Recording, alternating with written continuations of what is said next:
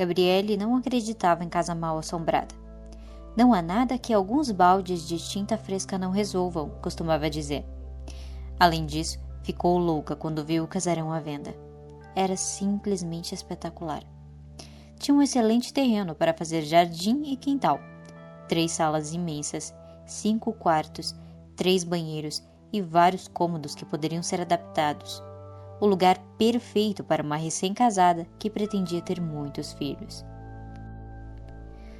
A casa era velha, até demais. Exigiria um bocado de reformas, mas o preço era incrivelmente baixo. Jamais conseguiria comprar uma casa daquelas tão barata. Não foi difícil convencer o noivo a trocar o sonho de um pequeno apartamento de sala e quarto por uma mansão maravilhosa compraram o um imóvel e levaram um ano inteiro fazendo obras. Ao fim do período, tinham uma casa simplesmente deslumbrante. A antiga fachada descascada agora exibia uma alegre pintura amarela. Portas, janelas e pisos tinham sido recuperados. Cômodos que antes cheiravam a mofo deixavam passar fartas lufadas de ar fresco. Canteiros de flores e ervas aromáticas substituíam o terreno baldio que antes rodeava a casa. Gabriele só manteve uma antiga figueira. Era simplesmente magnífica, com o seu tronco forte e uma profusão de galhos. Quem chegasse à casa veria em primeiro lugar a figueira, que reinava soberana na entrada. E em seguida, prestaria atenção à moradia impecavelmente reformada. Agora, ali, tudo era calmo, colorido e cheirava bem. Bom, era verdade que a vizinhança ainda evitava o lugar. Até mesmo o carteiro relutava em se aproximar. Mas nada impediu o jovem casal de mudar-se para lá logo após a lua de mel. Gabriele ainda lembrava bem do dia da mudança. Os dois pegando carona no caminhão e olhando as ruas com uma curiosidade infantil. Foi nessa ocasião que ela reparou na igrejinha, que ficava a poucos quarteirões da casa. Uma graça. Apesar da sua arquitetura antiga, era obviamente nova, com a pintura ainda fresca e um sino que ainda reluzia. Gabriele e Vinícius capricharam na primeira noite que passaram na nova residência. Montaram uma bela mesa no jardim e serviram ali um jantar especial, com toalhas bordadas, talheres novas, flores e velas. Apaixonados, o casal tomou uma taça de champanhe enquanto admirava a propriedade e engolia a comida feita por eles mesmos. Não estava tão bom assim, mas eles nem ligaram. Nenhum dos dois era um bom cozinheiro. O romantismo era o suficiente para ignorarem o bife duro e o arroz mal cozido. Mas na hora da sobremesa foi impossível engolir o pudim, feito com todo o amor do mundo, mas nenhuma técnica culinária. Foi deixado de lado logo depois da primeira colherada. Estava intragável. O jeito era rir do desastre, rir muito, jogando a cabeça para trás, olhando a lua e dando muitos beijos. Foi assim, com a cabeça jogada para trás e plena felicidade, que Gabriele percebeu que a figueira estava repleta de frutos. À luz do luar, os figos brilhavam, cintilantes e convidativos. Ela nem pestanejou. Correu para a árvore e colheu o mais bonito. Seria a sobremesa certa para aquela noite perfeita. Só estragada por um errinho de nada na receita do pudim. Voltou para a mesa rindo e mordendo a fruta. Hum, estava deliciosa. Madura, carnuda e doce como a melhor das sobremesas. Comeu uma metade e deu a outra ao marido. E eles foram dormir. Nada explicaria o terrível pesadelo daquela noite. A brisa estava fresca, o quarto arejado, os lençóis eram novos e macios. O jantar tinha sido leve e ela estava muito feliz. Tratava-se de uma realidade tão perfeita que era consigo mesma que Gabriele sonhava. Sonhava que estava dormindo em sua casa nova, ao lado do seu marido, depois de um alegre jantar no jardim. No sonho, Experimentava passar o peito do pé de leve sobre o lençol, sentindo a maciez do tecido como um carinho, até que seu pé tocasse o corpo de Vinícius. Então voltava para a posição inicial e começava tudo de novo. Deslizar a pele pelo algodão fresco, tocar a pele do marido, recolher o pé. No entanto, num desses movimentos, esbarrou numa coisa diferente. Em vez da suavidade do tecido ou do calor do corpo de Vinícius, o seu pé tocou numa superfície áspera e úmida, como um osso recoberto por escamas geladas. Abriu os olhos sobressaltada e viu uma criatura sentada em sua cama, entre ela e o marido. Não dava para saber ao certo do que se tratava, se era um bicho ou uma assombração. O corpo, muito magro, era recoberto de couro rugoso. A coisa estava sentada de cócoras, com os joelhos dobrados, mas não da maneira como uma pessoa normal encolhe as pernas. Tinha os pés e mãos mais parecidos com garras. Aquilo decididamente não era humano. Nem precisaria dizer, bastava olhar o rosto. A cabeça pendia do pescoço e girava em todas as direções, como de uma galinha. Mas os olhos estavam cravados nela, miúdos, brilhantes e cruéis. E, embora a coisa não a tocasse com as mãos, Gabriele sentia sua garganta comprimida de tal modo que não conseguia gritar. Tampouco podia mover o corpo. Muda e paralisada, viu quando a criatura abriu a boca e lhe disse: Gostaria de saber quem a autorizou a roubar as minhas frutas. Gabriele queria se defender. Ela não tinha roubado nada, mas a voz não saía. A criatura, no entanto, pareceu ler os seus pensamentos. A casa é sua? Uma risada debochada ecoou pelo quarto. Quem lhe contou um absurdo desses? Essa casa me pertence. Ela e tudo o que está dentro dela. Antes que Gabriele pudesse retrucar, o estranho pulou para o chão e completou, sibilando: Inclusive você. Dizem que quando uma pessoa morre, ela vê toda a sua vida se passar diante dos olhos numa fração de segundos. Coisa parecida aconteceu com Gabriele. De repente, tudo que ela já tinha ouvido falar a respeito de fenômenos paranormais, sobrenaturais, passou por sua mente ao mesmo tempo. Informações às quais ela jamais dera nenhuma importância. Histórias que sempre julgara pertencerem ao folclore e às crendices populares. Subitamente tudo fazia sentido. Tudo parecia absolutamente real. Figueiras são as casas do diabo, sempre lhe dizia sua avó, o tinhoso escolhe essas árvores como moradia, porque elas foram amaldiçoadas por Jesus. Gabriele nunca dera muito crédito às histórias da avó. Tivesse prestado atenção nelas, teria desconfiado do casarão tão barato, do pavor que a vizinhança manifestava do local, mas ela nunca tinha sido supersticiosa. Superstição? debochou o diabo lendo seus pensamentos. Ora, minha querida, você é minha propriedade e está em meus domínios, e roubou uma fruta da minha árvore. Vai ter que devolver.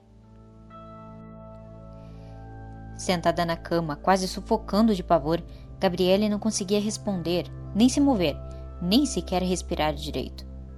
Quando o grito se soltou de sua garganta, Vinícius deu um pulo. Já era manhã alta. Sentada na cama, Gabriele uivava como um bicho selvagem, na mesma posição em que estivera enquanto o demônio lhe falava coisas horríveis que escutara. Teria dormido daquele jeito? Sentada? Não era possível. A impressão era que ela foi tirada dali inconsciente e acabara de ser devolvida ao seu quarto. O marido tentava acalmá-la. Dizia mil vezes que tudo não passava de um pesadelo, mas nada adiantava. Gabriele ainda sentia o horror da presença, como se a besta apenas estivesse se tornado invisível, mas ela ainda continuava ali. Desde essa noite, ela não conseguiu mais dormir direito. Mal anoitecia, o seu coração ficava pesado, cheio de pressentimentos. O sono era interrompido a toda hora por sustos que a faziam abrir os olhos na escuridão. Não via nada diferente no quarto, mas tinha certeza de que o demônio estava ali, com os seus olhos cruéis fixados nela. E foi assim, noite após noite. Gabriela emagreceu, ganhou olheiras profundas, tornou-se frágil e nervosa.